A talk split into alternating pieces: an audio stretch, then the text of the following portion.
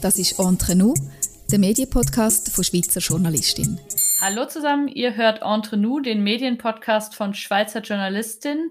Diesmal bin nur ich da. Charlotte, Samantha ist krank geworden, hat heute Abend keine Stimme. Und dann haben wir uns entschieden, dass es nichts bringt, wenn sie in den Podcast so reinkrächzt und sich da mega abmühen muss. Und deshalb mache ich den heute Abend alleine. Ich bin verbunden in eine Zeitzone, wo es noch viel später ist und freue mich daher mega, dass Lucia Tschirki trotz der späten Stunde hier noch eingeschaltet hat. Hallo Lucia, schön, dass du da bist. Hallo. Also so spät ist äh, noch nicht, es ist noch in Ordnung, ist irgendwie äh, fast Viertel nach acht. Äh, ja, wenn ich irgendwie Schalte habe, so mit zehn vor zehn, wäre jetzt schon irgendwie mindestens Mitternacht, deswegen ist äh, Viertel nach acht völlig okay. Ah, okay, das geht noch. Ich dachte, zwei Stunden ist echt noch okay. Das stimmt. Ja, cool. Lucia, es gibt mega Anlass zu feiern. Bei unserem Ranking der Journalistinnen und Journalisten des Jahres bist du Journalistin des Jahres geworden, hast dich klar durchgesetzt. Herzlichen Glückwunsch. Ja, ich habe mich mega drüber gefreut natürlich. Ja, ich war du hast mich vor einer Woche, glaube ich, angerufen, äh, davon erzählt, genau. Nein, ich habe mich sehr darüber gefreut und natürlich war dann so der erste Gedanke, es gibt irgendwie so viel mehr Leute, die mir in den Sinn kommen, äh, die das mindestens so verdient hätten. Also, wenn ich irgendwie halt an viele Leute denke, von denen ich höre oder die ich irgendwie bei der Arbeit treffe. Also, wenn das jetzt gerade ähm, beispielsweise Belarus betrifft, es betrifft bestimmt auch russische Journalistinnen und Journalisten, ne? aber wenn ich so meine Arbeit mit deren Arbeit vergleiche, dann denke ich immer so, dass ich ja eigentlich ja im Vergleich dazu äh, meine Arbeit sehr leicht ist. Also verglichen mit äh, den Journalisten hier vor Ort. Deswegen äh, ist gleichzeitig so ein ein Gefühl von, ich, ich habe mich natürlich mega darüber gefreut und gleichzeitig denke ich dann so, äh, wer zeichnet eigentlich diese Journalistinnen und Journalisten aus? Ne? Also die haben ja, gut, man, es gibt natürlich auch Preise, jetzt beispielsweise hat äh, ein äh, russischer Journalistin Friedensnobelpreis bekommen, äh, der äh, Chefredakteur von äh, der Novaya Gazeta, aber ja, es gibt in diesem Sinne nicht so einen unabhängigen Journalistenpreis in Russland, weil es keine unabhängigen Journalisten irgendwie, es gibt kein unabhängiges Journalistenmagazin, eine wirkliche unabhängige große Journalistenorganisation gibt es auch nicht, deswegen das ist halt ein bisschen schwierig. Du hattest ja das Glück, dass deine Konkurrenz nur aus der Schweiz kam. Und deshalb ähm, war, war jetzt niemand dabei, der wie du in einem krassen Kriegsgebiet unterwegs ist. Also wir haben natürlich auch in dem Ranking an anderen Stellen Leute, die wahnsinnige Reportagen gemacht haben und die auch große Risiken auf sich genommen haben. Aber du hast es gerade schon angesprochen, du bist an einem Ort unterwegs, wo man als Journalistin Mut braucht. Und ähm, ich glaube, dass deine Auszeichnung auch so ein bisschen das reflektiert, dass die Leute das auch sehen und auszeichnen wollen und sagen, das ist nicht selbstverständlich, da zu arbeiten, oder? Das äh, ist dann die Frage, also was sich die Leute ja genau, die äh, abgestimmt haben, was genau deren Beweggründe waren. Äh, ich glaube, es ist so, dass man natürlich, äh, wenn man die Arbeit vergleicht mit der Arbeit als Journalistin als Journalistin in der Schweiz. Natürlich gibt es Situationen, die so in der Schweiz nicht passieren. Also ich würde sagen, äh, das kann man bestimmt sagen. Aber verglichen jetzt dann, es kommt dann auch immer wieder darauf an, mit welchem Berichtsgebiet vergle vergleicht man sich denn noch. Ne? So, also natürlich jetzt mit dem Nahen oder Mittleren Osten. Also da gibt es Gebiete, die bestimmt deutlich gefährlicher sind als jetzt das Berichtsgebiet, in dem ich arbeite. Hier ist es natürlich die Arbeit manchmal nicht, nicht nur so sichtbar irgendwie vielleicht schwierig, weil es irgendwie eine gefährliche Situation sein könnte, sondern es ist einfach ganz oft äh, schwierig, überhaupt äh, irgendwo reinzukommen, nur schon wegen dem Aufwand, äh, der irgendwie bürokratisch damit verbunden ist, also dass man irgendwie die nötigen Bewilligungen bekommt. So. Auch das ist jetzt in der Schweiz braucht es natürlich vielleicht auch mal so eine Drehgenehmigung oder sowas, aber das ist dann natürlich kein Vergleich. Also mit dem, was so hier eigentlich üblich ist. Mhm. Ich war einmal in Russland vor über zehn Jahren und für mich war allein schon das Visa bekommen, war so wahnsinnig anstrengend mit irgendwie zweimal einen ganzen Tag in der russischen Botschaft in Berlin verbringen. Und ich hatte beim ersten Mal den Fehler gemacht, mir nicht irgendwie Proviant mitzunehmen. Alle anderen, die da warteten, die wussten schon, dass das länger dauert und dass man das mitnehmen muss. Und deshalb kann ich mir das ein bisschen vorstellen, was du mit dem Aufwand meinst, den du immer betreiben musst, um irgendwo reinzukommen. Das wird wahrscheinlich auch bei vielen anderen Sachen so sein, oder? Dass du viel Zeit mit Ämtern und mit solchen Dingen verbringst. Ja, also ich hoffe in Berlin, äh, gab es ein Dach über dem Kopf so. Also die russische Botschaft ist meines Wissens in Berlin sehr, sehr, sehr groß. also sehr es groß. gab Platz. Ja, es gab okay. Platz, ja. Weil früher in der Schweiz noch in Bern, wenn man da ein Visum beantragt hat, musste man auf der Straße warten. Und teilweise hat es dann halt geregnet, es hat geschneit oder es war irgendwie 30 Grad in der Sonne. Also ja, es war halt sehr heiß teilweise auch so. Aber ich glaube, in der Zwischenzeit darf man irgendwie so äh, unter so zumindest unter so einem Vordach stehen. Also man muss nicht mehr so draußen genau im Regen stehen. Ähm, hier ist es einfach so, dass es ist nicht nur irgendwie der ganze, die ganze Menge und die Dauer, die das äh, manchmal über die sich manchmal hinzieht. Also manchmal für gewisse Orte in Russland muss ich drei Monate warten. Also wenn ich eine Akkreditierung habe, muss ich für Gebiete, die als Grenzzone äh, deklariert worden sind, brauche ich eine Spezialbewilligung und die dauert einfach mal drei Monate, weil ich da irgendwie beim Inlandsgeheimdienst äh, anfragen muss. Und es ist nicht mal so die ganze Sache mit, wie viele Dokumente du da einreichen musst. Und ich meine, zum Glück muss ich nirgendwo, also ich musste noch nie irgendwie so beim Inlandsgeheimdienst dann da sitzen und irgendwie äh, ohne Brot dabei zu haben oder was zu trinken. Also ich musste da sowas, hatte ich zum Glück nicht, aber es ist halt mega intransparent. Also man weiß einfach nie im Vorfeld irgendwie, was genau kommt dabei raus. Und es kann auch sehr gut sein, dass die ganze Arbeit umsonst war, weil sie einfach ohne Erläuterung von Gründen einen solchen Antrag, einen solchen Antrag dann ablehnen. Ne? Also das gibt es nicht nur in Russland, sondern im ganzen Gebiet. Also für Belarus zum Beispiel äh, habe ich im letzten Jahr irgendwie acht Monate gewartet. Usbekistan hat in diesem Jahr die Akkreditierung einfach mal so abgelehnt, ohne jetzt irgendwie äh, längere Erklärungen zu liefern. Also ja, das ist hier leider sehr häufig so. Und das ist dann, kommt noch dazu, dass es, wenn es dann gar nicht klar ist, was eigentlich die Regeln sind, weil die Regeln nur so auf dem Papier so halb existieren eigentlich. Ne? Also es einfach keine Rechtssicherheit gibt, dann ist natürlich ja manchmal schon äh, kann es auch sein, dass es äh, sehr viel, wir noch versuchen eigentlich mehr zu machen hier. Also ich mit äh, den lokalen Mitarbeiterinnen und Mitarbeitern, die wir hier haben. Aber äh, man davon dann vielleicht nicht so viel mitbekommt, weil dann gewisse Dinge einfach auch nicht klappen. Ja, ja, ja, Das ist mega frustrierend, kann ich mir vorstellen, wenn man da in was schon viel Zeit und Arbeit rein investiert hat und dann zum Schluss ist einfach no, yet, fertig. Ja, ich glaube, äh, es gibt bestimmt andere Leute, die dann wie so ein bisschen, wie soll ich sagen, mal Ruhe geben. Aber das hat vielleicht, das ist einfach nicht so meine Art. Also ich glaube, äh, ja, äh, ich, ich, bin ehrlich gesagt dann so, dass ich dann ehrlich gesagt auch finde, so, das geht einfach so nicht, dass ich dann auch eigentlich, also in, in Belarus habe ich im letzten Jahr, glaube ich, jeden Tag angerufen, einfach während diesen, während diesen Monat habe ich jeden Tag, also wochentags, Samstag, Sonntags, äh, habe ich da nicht angerufen, aber unter der Woche. Beschreib doch mal, wie so dein normaler Arbeits, deine Arbeitswoche, deine Arbeitstage aussehen. Das finde ich eigentlich recht interessant, wenn du eben jetzt auch diesen Verwaltungsaufwand beschreibst, aber auch, du hast ja wahrscheinlich auch viele andere Dinge, die anders sind als in der Schweiz, oder? Ja, es gibt eigentlich nicht so einen wirklich äh, normalen Tag. Es gibt einfach so ein bisschen äh, die Unterschiede. Entweder bin ich äh, hier in Moskau in unserem äh, Büro, das wir zusammen mit dem äh, Radio haben, oder ich bin irgendwo unterwegs so. Das gibt es auch mal grundsätzlich so die äh, zwei Teile, ne? Und äh, von hier aus mache ich auch also die ganzen äh, Schalten. Ne? Also wenn man mich irgendwo in Moskau sieht im Bild, dann ist das entweder hier von unserem Balkon aus oder von irgendwo unterwegs auf der Straße so. Also es ist oft so eine Frage, ob ich da irgendwie vor, einem Greenscreen äh, stehe und da irgendwie eigentlich das drinnen aufgezeichnet wird, ist bei mir nicht der Fall. Also das mache ich eigentlich nicht, äh, weil ich ja auch Korrespondentin bin. Es macht ja Sinn, dass ich hier vor Ort bin so.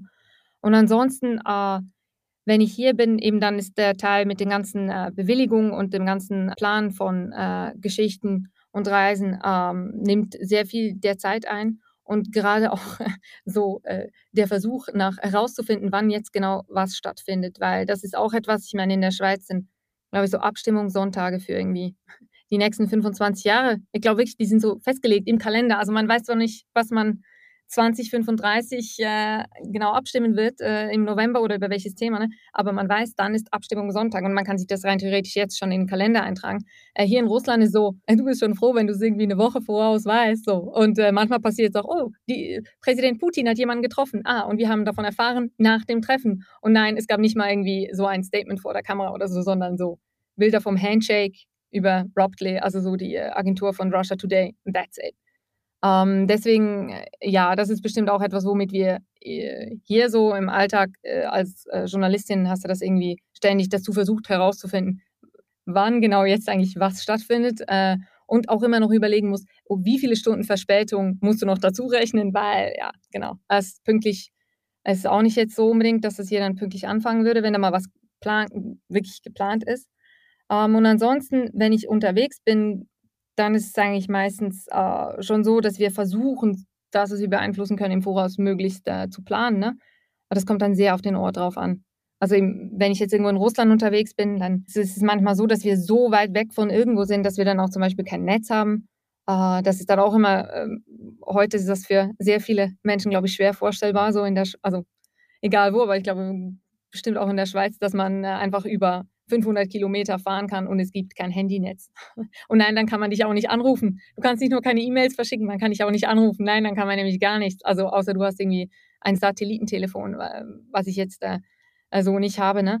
Und in dem Sinne ist, glaube ich, das ist auch das Tolle, weil du nicht so diese, wie soll ich sagen, ich, ich persönlich bin jetzt nicht unbedingt der Typ für ähm, jeden Tag äh, so die gleichen Abläufe. Ich glaube, da wäre ich auch nicht so gut geeignet für. Also mir gefällt das eigentlich so, wie das ist, dass ich eben nicht weiß, aber es in einer Woche, also vielleicht, wenn ich in einer Woche, könnte jetzt zum Beispiel gut sein, dass ich in einer Woche dann im Norden von Russland unterwegs bin und mal gucken. Die Straßen da sollen sehr scheiße sein. Also mhm. darf, man, darf man dieses Wort äh, in diesem Podcast sagen? Ja, ja. ich glaube, wir haben explicit, kann ich anstellen, wenn du das möchtest.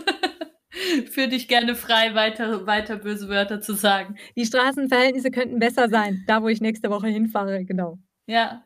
Und mit wem bist du da unterwegs? Also das ist dein kleines Team, oder? Ja, also ähm, wenn es jetzt eben so längere, also gerade wenn wir irgendwo hinreisen, dann bin ich meistens mit einem Kameramann unterwegs. Äh, ich arbeite auch mit einer Kamerafrau zusammen und einer Katrin, aber genau meistens so auf längeren äh, Reisen ist es eigentlich so äh, Viktor Volkov, der mit mir unterwegs ist. Das ist ein russischer Kameramann, der schon zuvor früher mal für noch einen russischen Sender gearbeitet hat, als der noch okay war. Also das war eigentlich mal so ursprünglich ein eher ähm, staatskritischer Sender, also der aber in der Zwischenzeit natürlich auch wie die anderen Sender eigentlich so kontrolliert wird von äh, genau der Regierung, den Behörden. Und ansonsten, wenn es dann wirklich gar nicht geht, dass er mitkommen kann, also zum Beispiel bei meiner letzten Belarus-Reise, weil er einfach keine Akkreditierung für Belarus bekommt, bin ich dann alleine. Also ja, bei der letzten Belarus-Reise habe ich alleine mit dem Handy gedreht, weil wir da auch nicht mit lokalen Leuten zusammenarbeiten können. In anderen Ländern wie in Armenien beispielsweise kann man problemlos mit lokalen äh,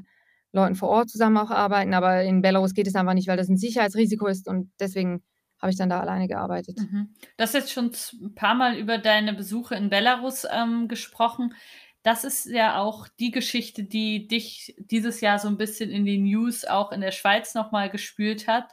Ich habe hier von der Schweizer Illustrierten einen Text vor mir mit einem Bild von dir, die unerschrockene Journalistin, und da wird über deine Festnahme gesprochen Anfang des Jahres. Ich habe es mir jetzt gerade nochmal durchgelesen und gedacht, das ist so krass. Also was, was dir da in die, an diesem Tag passiert ist, einfach diese Situation ich hoffe, die Schweizer Illustrierte hat es hier richtig beschrieben, dass du wirklich an der Ampel in einen Minibus gezerrt wurdest mit zwei anderen Personen.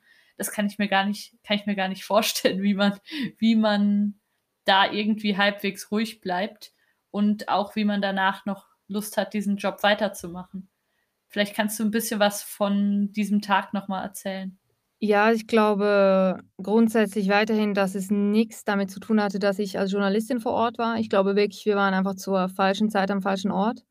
Deswegen ähm, war es jetzt für mich auch nicht so, dass ich danach irgendwie meinen äh, Beruf äh, in Frage gestellt hätte. Aber natürlich, also ich kann mir gut vorstellen, dass es anderen Leuten anders gegangen wäre. Was in dem Moment bestimmt mir sofort aufgefallen ist, eben, dass meine Bekannten, also meine Bekannten, mit denen ich unterwegs war, dass sie so ruhig äh, reagiert haben im Vergleich zu mir. Ne? Also weil äh, sie halt wie innerlich darauf vorbereitet waren, dass dir das jederzeit passieren kann. Ne? Und ich habe, ich wollte meinen Pass zeigen. Also ich wollte halt so, äh, als dieser Mann auf uns zukam und sagte so, sie müssen jetzt mit uns mitkommen.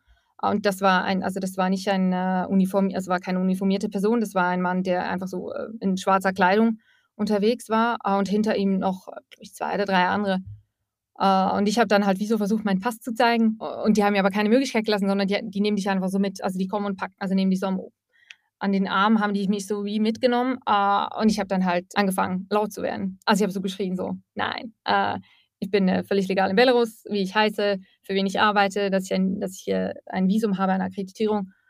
Und ähm, was mir eben erst später einfach, das ist ganz absurd. Also in der Situation ist es so ein Gefühl von, die Zeit geht schnell und langsam gleichzeitig. Also das irgendwie das Gefühl, es ist so wie die Zeit stehen geblieben, es ist alles so Slow Motion.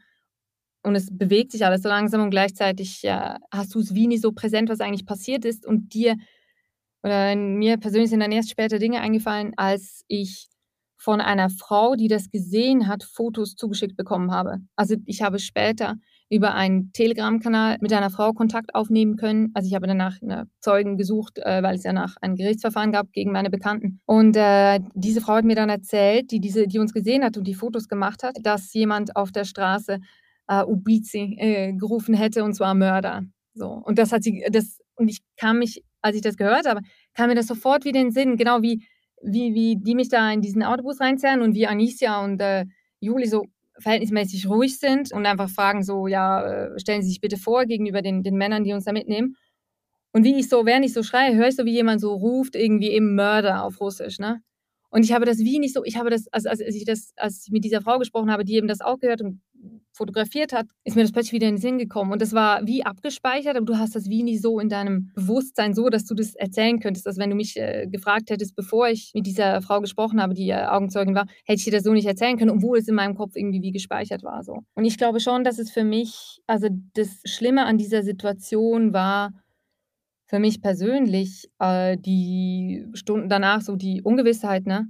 Und auch das Gefühl so äh, natürlich, dass äh, meine Bekannten jetzt unter mir nicht bekannten Bedingungen irgendwo in einem belarussischen, ja, in einem Keller eines belarussischen Polizeiposten sitzen und äh, ich davon ausgehen muss, dass ihre körperliche Integrität nicht gewahrt ist, also dass sie konkret, ich hatte natürlich große Angst, dass sie geschlagen werden. Das war sehr leider, eine leider sehr realistische Gefahr und ich wusste stundenlang nicht, wo sie sind. Und gleichzeitig ist das Privileg zu haben, als Ausländerin eigentlich im, in Belarus selbst besser geschützt zu sein als die Menschen, die in diesem Staat wohnen. Das ist natürlich dann äh, schon auch sehr eine, eine seltsame Position und gleichzeitig vielleicht auch nochmals, wir wurden offiziell nicht festgenommen. Ne?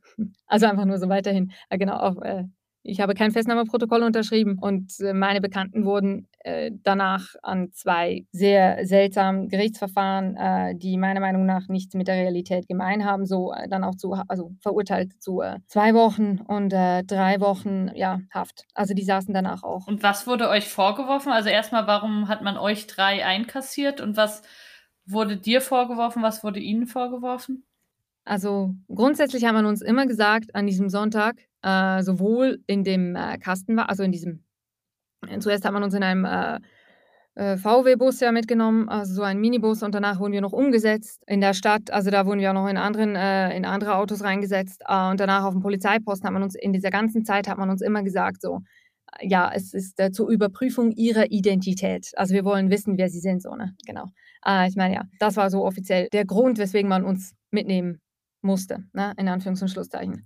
Und äh, danach am äh, Gerichtsverfahren selbst äh, gegen Juli, das, das hat einfach stattgefunden, ohne dass wir das von erfahren hätten. Also da wusste niemand was von, auch seine, äh, seine Anwältin nicht. Wir haben erst dann nach dem Verfahren äh, über die Anwältin dann gehört, dass er verurteilt worden sei, und zwar wegen Teilnahme an einer nicht bewilligten Massendemonstration. So. Und äh, Anicia ist dann zwei Tage später ebenfalls verurteilt worden, aber da habe ich noch vor Gericht ausgesagt. Also ich habe dann so gedacht, so ich muss jetzt versuchen, als Zeugin vor Gericht auszusagen, äh, weil das, äh, ja, ich habe mich dazu verpflichtet gefühlt. Ich war mit denen in der gleichen Situation so, ne? Und äh, das war für mich wie so klar, dass ich das versuchen werde, irgendwie hier äh, möglichst äh, das zu tun, was in meinen äh, Kräften steht, so, ne? Ähm, und bei ihr war das dann das Gleiche. Also das ich habe ehrlich gesagt den Eindruck, dass die Urteile schon geschrieben waren, bevor der Prozess angefangen hat. Also die sind auch ziemlich deckungsgleich. Also in die Urteile von äh, Ju, äh, gegen Julia und Anissa, die decken sich ziemlich so in den äh,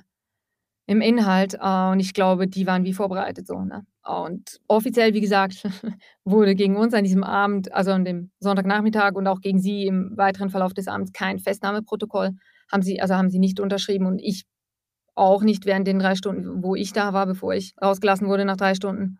Und in diesem Sinne ist äh, der Vorwurf, äh, man hätte uns festgenommen, sowieso mal, also eigentlich, er hat keine, es gibt keine juristische Basis dafür. Ne? Mhm. Hast du dich, also hast du jetzt gerade schon ein bisschen so durchklingen lassen, du hast dich schlecht gefühlt, dass du rausgekommen bist und sie nicht, oder? Es ist natürlich in der Situation, bin ich natürlich, also ich war an diesem Sonntagnachmittag nicht als Journalistin unterwegs. Ne? Ich wollte eigentlich mit einer, mit einer Bekannten, mit einer Freundin von mir Kaffee trinken. So. Und ich dachte so, ich bin am Sonntag ich dachte, ich bin am Sonntag, äh, erhole ich mich ein bisschen von den Drehs, ne? weil du hast da äh, rundherum so Drehs und so, also immer, genau, und das ist äh, auch jetzt Drehs, die jetzt nicht unbedingt so äh, von den Themen her sehr äh, leicht äh, wegzustecken sind. Und deswegen ist es eigentlich so, dachte ich mir so, okay, am Sonntag, weil, also ich wusste, ich habe am Abend in der Tagesschau äh, mit großer Wahrscheinlichkeit äh, schalte, aber zu Protesten in Russland. Und äh, ich dachte so, okay, aber am über so über Mittag, am frühen Nachmittag treffe ich mich mit Anicia, die ich nicht gesehen, sehr lange nicht gesehen hatte und so und gehe mit ihr, genau, einen ähm, Kaffee trinken. Genau. Und das hat dann halt ganz anders geendet. Und so ist es halt natürlich, also vor allem, weil ich natürlich weiß, sie ist, ähm, war für eine leider nicht mehr äh, existierende, äh, weil äh, verboten für extremistisch erklärt worden äh, Menschenrechtsorganisation aktiv. Ne? Also Anicia ist äh, Menschenrechtsexpertin und hat äh, bei Viesna gearbeitet und hat also genau deswegen natürlich eine Position innerhalb von Belarus natürlich, also aus Sicht von Sicherheitsbehörden ist das natürlich eine Position, eine Person, die Probleme bekommen kann. Das war mir durchaus bewusst und deswegen äh, war es natürlich so, dass ich natürlich schon eine, das Gefühl hatte, so, okay, also ich äh, wollte mich mit ihr treffen und im Endeffekt äh, komme ich nach drei Stunden raus und äh, was mit ihr passiert, ist äh, nicht klar, oder? Das war natürlich äh, sehr eine schwierige Situation so, aber in dem Moment wusste ich so, was ich, was ich tun kann, ist irgendwie während der Schalte, also am Abend dann, das Thema hat sich natürlich ein bisschen geweckt, also war dann nicht mehr nur auf Russland so fokussiert aufgrund äh, dem, äh, was in, in den Stunden dazwischen passiert ist. Und äh, das war das Einzige, was ich tun konnte. Ne? So äh, darüber sprechen, dass ich weiterhin nicht weiß, was mit ihnen ist. So ähm, als Journalistin ist dann das Einzige, was ich eigentlich tun kann und eigentlich mehr als sehr viele andere Menschen in der gleichen Situation. Weil also es befinden sich, wie gesagt, äh, Tausende Menschen in Belarus aktuell in dieser Situation. Auch wenn man jetzt irgendwie sagt, okay, es gibt fast an die 900 äh, politische Gefangene, das sind immer auch ganze Familien äh, betroffen, oder? Das darf man nicht vergessen, das ist dann immer nur so, das ist eine Zahl, aber die Menschen, die davon betroffen sind, sind eigentlich noch viel mehr. Also. Ja, sicher, ja.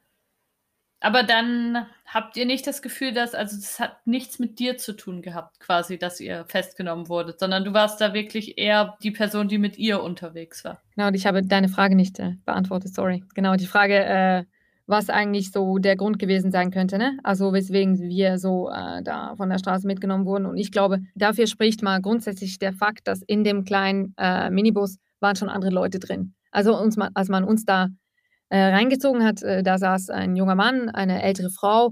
Äh, der junge Mann kam irgendwie vom Einkaufen, hatte irgendwie Einkaufstüten dabei. Also der wurde auch so von der Straße mitgenommen. Und das ist leider, leider, leider nicht, also das ist jetzt nicht nur äh, seit äh, den äh, Protesten 2020 so, dass leider sehr viele Polizei- und Sicherheitsorgane einfach etwas ihre Arbeit erfüllen innerhalb eines, ähm, wie soll ich sagen, einer Vorgabe. Also du bekommst die Vorgabe, du musst in diesem Jahr mindestens so viele ähm, Drogen konfiszieren wie im vergangenen Jahr, weil ansonsten hast du ja schlechter gearbeitet als im vergangenen Jahr. Was natürlich dann dazu führt, oder leider, also in, in Russland definitiv dazu führt, dass es leider sehr viele Fälle gibt, auch von ähm, Polizisten, die den Leuten Drogen unterschieben. Ne? Also du wirst dann irgendwie äh, Personenkontrolle und dann plötzlich findet man bei dir Drogen. Und das wird in Russland sehr schwer geahndet. Also selbst äh, wenn es sich äh, hierbei jetzt aus äh, der Schweizer Rechtsprechung aus Sicht der Schweiz um nicht äh, äh, schwere Drogen handelt, also nicht um harte Drogen handelt, ist das in Russland, hat das natürlich schwere Konsequenzen. Also du bekommst sehr leicht Gefängnisstrafen dafür. Und das war bei uns jetzt in Minsk, glaube ich, ein Fall davon, dass man ein bestimmtes ein bestimmtes Quantum füllen musste. Also an diesem Sonntag galt es, so und so viele Menschen äh, auf der Straße äh, mitzunehmen, in Anführungs- und Schlusszeichen. Ne? Also eben, weil er nicht von einer Festnahme äh, sprechen kann, so aus juristischem Verständnis. Und deswegen wurden wir mitgenommen. Wir standen da zu dritt an der Ampel ne? und hatten irgendwie äh, ja, Pech, einfach Pech. Ja, das ist krass, aber eben, wenn man dann eine Menschenrechtsaktivistin und eine Journalistin und so erwischt, dann denkt man natürlich, dass es irgendwas damit zu tun hätte. Aber ja, wenn du die anderen Leute im Minivan beschreibst, dann klingt es schon wieder anders. Es ist auch äh, ein, ein großer Vorteil davon, dass ich hier arbeite als Journalistin des äh, Schweizer Fernsehens, weil also ich glaube wirklich auch nicht, dass ich so wichtig wäre, dass man für mich irgendwo in Minsk einen, einen Minibus losschicken müsste, um mich dann von der Straße zu holen. Also das glaube ich echt nicht. Also da gibt es zu diesem Zeitpunkt gab es noch unabhängige Medien in Belarus. Ne? Also in der Zwischenzeit gibt es das leider wirklich nicht mehr. Es gibt nur noch Leute, die so im Untergrund irgendwie versuchen zu arbeiten, aber es gibt keine unabhängigen Medien mehr, weil die wurden alle in der Zwischenzeit äh, zwangsaufgelöst äh, und also und die Leute sind entweder äh, unter den politischen Gefangenen gibt es auch sehr viele Journalistinnen und Journalisten oder die mussten das Land verlassen. Also es ist wirklich, äh, damals gab es wie eigentlich sehr, sehr viele andere Menschen noch im Land. Wenn man jetzt gezielt gegen Journalisten oder Journalistinnen hätte vorgehen wollen, die äh, definitiv relevanter gewesen wären, so aus, aus innenpolitischer Sicht als ich jetzt. Also wirklich, also das ist auch ein großer Vorteil davon. Ich arbeite für Schweizer Fernsehen. Das ist nicht irgendwie, äh, ich publiziere nicht auf Russisch. Äh, das heißt, ich bin nicht so ich spreche in erster Linie ähm, ein Publikum im Ausland an, deswegen gerade von geringerem Interesse für irgendwelche Sicherheitsbehörden. Großer Vorteil, finde ich. Und zweitens bin ich irgendwie Schweizer Fernsehen, ich bin nicht irgendwie die BBC. Also wieso, ich glaube, vielleicht äh, werde ich irgendwann dafür bestraft, irgendwie, also im Sinne von für das Denken, dass es, vielleicht wird es irgendwann als naiv bezeichnet. Vielleicht denke ich so in, in fünf Jahren, meine Güte. Aber aktuell habe ich nicht das Gefühl. Also. Ja, wahrscheinlich schätzt du das schon einigermaßen richtig ein. Wie ist es denn, wenn du mit anderen Journalisten sprichst, mit anderen Korrespondenten? Sind, sehen die das ähnlich? Haben die auch das Gefühl, solange ich nicht auf Russisch sende, wird mir schon nicht so viel passieren? Oder sind da auch Leute, die irgendwie sagen, ich halte es hier nicht mehr aus, ich muss gehen, mir ist das alles zu gefährlich, meine Frau, meine Kinder? Wie ist da die Stimmung? Also bezüglich gefährlich, also dass die Leute das freiwillig jetzt so von sich aus entscheiden würden, also freiwillig im Sinne von, dass sie sagen würden, die Umstände hier ermöglichen es nicht länger ähm, zu bleiben, für mich aus privaten Gründen oder so. Das hätte ich jetzt noch nie gehört. Was es aber natürlich jetzt in den letzten Monaten öfters gegeben hat, leider, und das ist bestimmt etwas, was äh, Neues und früher so nicht da war, dass Leute entweder äh, ausgewiesen werden, weil sie als in Anführungs- und Schlusszeichen als äh, Gefahr für die Staatssicherheit wahrgenommen werden. Das war im Falle der BBC-Korrespondentin äh, Sarah Rainsford so. Die wurde im August für, ja genau, also als Sicherheitsrisiko äh, eingestuft und deswegen des Landes verwiesen. Die darf nicht mehr nach Russland. Und der wurde auch nur sehr wenig Zeit gegeben, hier irgendwie ihre Sachen zu packen. Und jetzt im November gab es einen zweiten Fall von einem Journalisten aus den Niederlanden, der hat für eine niederländische Zeitung geschrieben äh, und dem hat man die Akkreditierung nicht verlängert und auch kein neues Visum ausgestellt mit der Erklärung, er hätte gegen die Gesetzgebung verstoßen. Also in Russland gibt es ja ein sehr, wie soll ich sagen, gegenüber ausländischen Staatsbürgerinnen und Staatsbürgern eine sehr harte Gesetzgebung, wenn man zweimal eine, ein kleines äh, Administrativvergehen äh, sich zu Schulden ähm, kommen lässt. Also das kann ein Beispiel sein, dass man irgendwie gegen den Straßenverkehr, gegen eine Verkehrsordnung verstößt. Ne? Äh, das ist dann schon ein Administrativvergehen. Da muss ein zweites Mal, äh, kann dann nur schon sein, wenn man sich äh, nicht innerhalb von irgendwie sieben Tagen an seinem Wohnort bei den zuständigen Behörden äh, wieder angemeldet hat. So, ne? Also das sind eigentlich so sehr, äh, soll man sagen, Bagatelldelikte und eigentlich keine, also das sind eigentlich in, in der Schweiz würde man ja, würde man Bußgeld dafür bekommen, ne? Also es ist wie so, ja, ich glaube, in deutschem Strafrecht würde man das nicht mal mehr als Delikt bezeichnen. Ich glaube, Schweizer Strafrecht ist hier noch ein bisschen, also bezeichnet man es, glaube ich, noch als Delikt. Äh, aber da fragt man besser, äh, genau, äh, Juristinnen und Juristen und nicht mich. Es ist wirklich einfach natürlich dann das das, die Drohkulisse ist da, ne?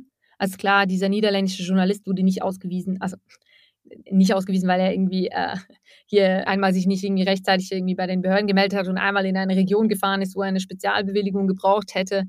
Das ist so der offizielle, die offizielle Begründung. Aber natürlich ganz klar, der wurde ausgewiesen aufgrund seiner Staatsbürgerschaft und dass Russland irgendwie sagen wollte, äh, hier, den Niederlanden so eine Message schicken wollte, so hier, danke, das ist dafür, dass ihr uns die Hölle heiß macht, irgendwie mit MH17-Prozess, also wegen diesem, wegen dieser Boeing, die äh, abgeschossen wurde über der Ostukraine 2014.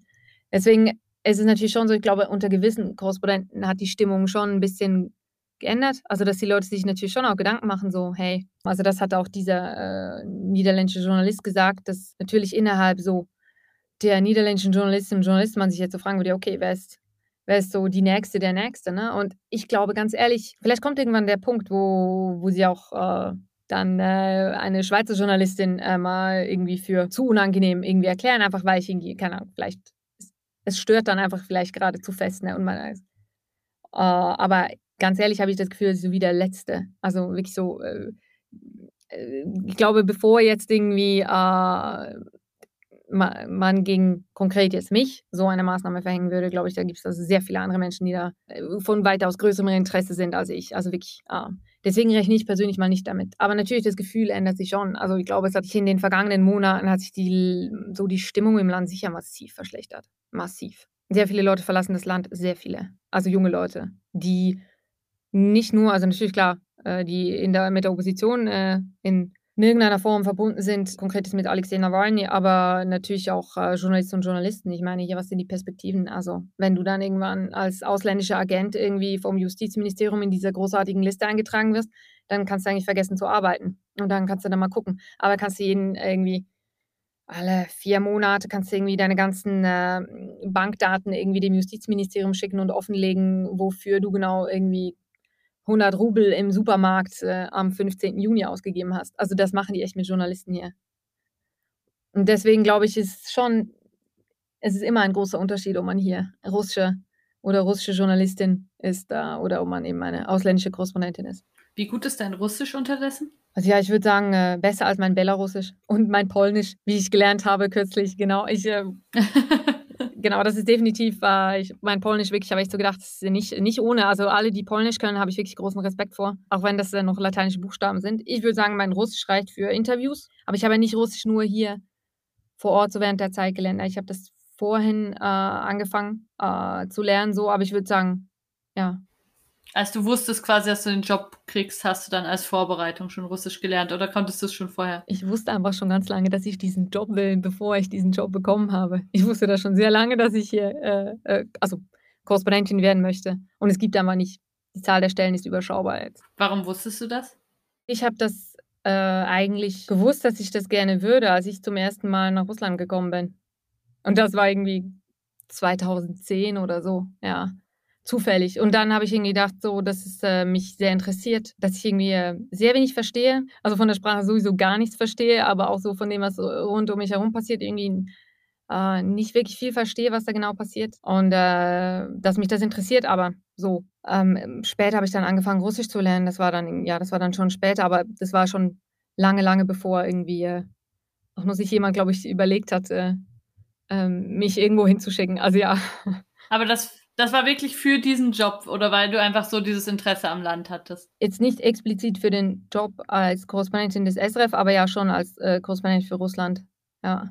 Meine Mutter spricht ja Russisch, weil ich, ich bin in Ostdeutschland aufgewachsen und da sprechen ja die Erwachsenen, die Älteren können alle noch Russisch. Deshalb war es mir, als ich dann da war, war es mir nicht ganz so fremd vom Hören her, weil ich das halt kannte, dass meine Mutter das gesprochen hat. Meine Mutter hat es auch zum Teil mit Leuten aus dem Kosovo oder aus, aus Bosnien oder so gesprochen, weil man dann sich doch irgendwie besser versteht. Und deshalb war mir der Sound so ein bisschen vertraut. Was kann deine, kann, also, was kann deine Mutter so für Wörter? Kann sie irgendwie so Wörter, die irgendwie an die, äh, an die DDR erinnern? Also halt Wörter, die irgendwie so klar irgendwie aus sozialistischer Zeit kommen, oder? Ja, die kann einfach normal Russisch eigentlich. Also die haben das ja als erste Sprache, so wie Englisch bei uns. Ich schätze, jetzt hat sie es ja Jahrzehnte sau wenig gebraucht, aber ich glaube, wenn sie jetzt da wäre, würde sie wahrscheinlich schon noch anfangen im Supermarkt und so relativ schnell wieder zu sprechen. Sie, also als ich Kind war, hat sie das immer gemacht. Da fand sie es voll geil. Ja. Ich finde es ja voll spannend, dass ähm, bei den Journalisten des Jahres zwei Korrespondenten, Korrespondentinnen nominiert sind. Also du, aber auch der Oliver Meiler, der Italien-Korrespondent vom Tagesanzeiger. Und ihr habt auch beide super abgeschnitten. Also Oliver Meiler ist auf dem zweiten Platz und da habe ich mich auch nochmal gefragt, warum quasi die Korrespondenten da so gut abgeschnitten haben. Also es gibt auch noch andere, andere Kategorien. Bei den Audiojournalisten zum Beispiel ist auch eine Korrespondentin ausgezeichnet worden. Das fand ich ganz interessant, dass die so beliebt sind. Das war mir gar nicht so bewusst. Als ich Korrespondentin war, hatte ich immer das Gefühl, die Journalisten in Deutschland, die vergessen, dass es einen gibt weil man halt so weit weg ist. Und ich fand das jetzt total spannend, dass in dieser Abstimmung so ganz anders war. Also, dass die ähm, Korrespondentinnen und Korrespondenten so eine richtige Fangemeinde jeweils haben. Hat vielleicht damit zu tun, dass das Land äh, viel kleiner ist als Deutschland, weißt Also, das natürlich das, wie soll ich sagen, in der Schweiz ist ähm, passiert ja, also wir sind so äh, verbunden mit der Welt, ja, glaube ich, ja, also wir profitieren ja auch so stark von der ganzen Globalisierung wie fast kein anderes Land auf der Welt. Vielleicht hat das auch damit zu tun, ne? Also dass natürlich aufgrund der Tatsache, dass das Land sehr klein ist und dass die Verbindungen ins Ausland so riesig sind, ne? Also dass man deswegen vielleicht eine bisschen andere Perspektive drauf hat. Aber fällt mir jetzt äh, nur so spontan ein, wieso das der Grund sein könnte, ne? Aber kommt natürlich auch drauf an, was die Leute geschrieben haben, ne? Ist ja auch vielleicht noch ein Unterschied, so Journalistinnen und Journalisten oder so Leute, die einfach so äh, grundsätzlich äh, Medien konsumieren, ne? Also ob die das Ranking vielleicht anders äh, ausgefüllt, also weißt du, vielleicht ja anders gewählt. Ich glaube, Journalisten können es halt auch ein Stück weit besser einschätzen, was das bedeutet. Also was das bedeutet eben mhm. zum Beispiel im Mittleren Osten oder in Russland oder eben auch in Spanien oder in Italien zu arbeiten, weil viele waren ja vielleicht auch mal für eine Recherche im Ausland und wissen so ein bisschen, dass das doch eine Nummer ist. Und ich kann mir auch vorstellen, dass das diesen Respekt auch nochmal gibt, ein bisschen vor dem, äh, also du hast es ja gerade relativ deutlich beschrieben, wie kompliziert es einfach auch für dich ist zu arbeiten und wie anders diese Bedingungen sind. Und ich glaube, dass ich habe mir das so überlegt, dass viele das vielleicht auch doch ein bisschen sich halbwegs vorstellen können, dass das viel Arbeit ist und dass da hinter einem Bericht noch fünf Berichte stehen, die nicht geklappt haben, weil irgendjemand in der Behörde gesagt hat, nein, das wollen wir nicht. Und das war so ein bisschen meine Erklärung, dass man es ja sich ein bisschen vorstellen kann. Viele wollen es ja auch eigentlich gerne mal machen. Also ich glaube, dass es von vielen Journalisten auch so ein Traum ist. Also nicht nur von dir, als du jung warst, sondern ich glaube auch von vielen anderen, dass man sich so in eine Region verliebt und denkt, wenn ich von da berichten könnte, das wäre der absolute Traum.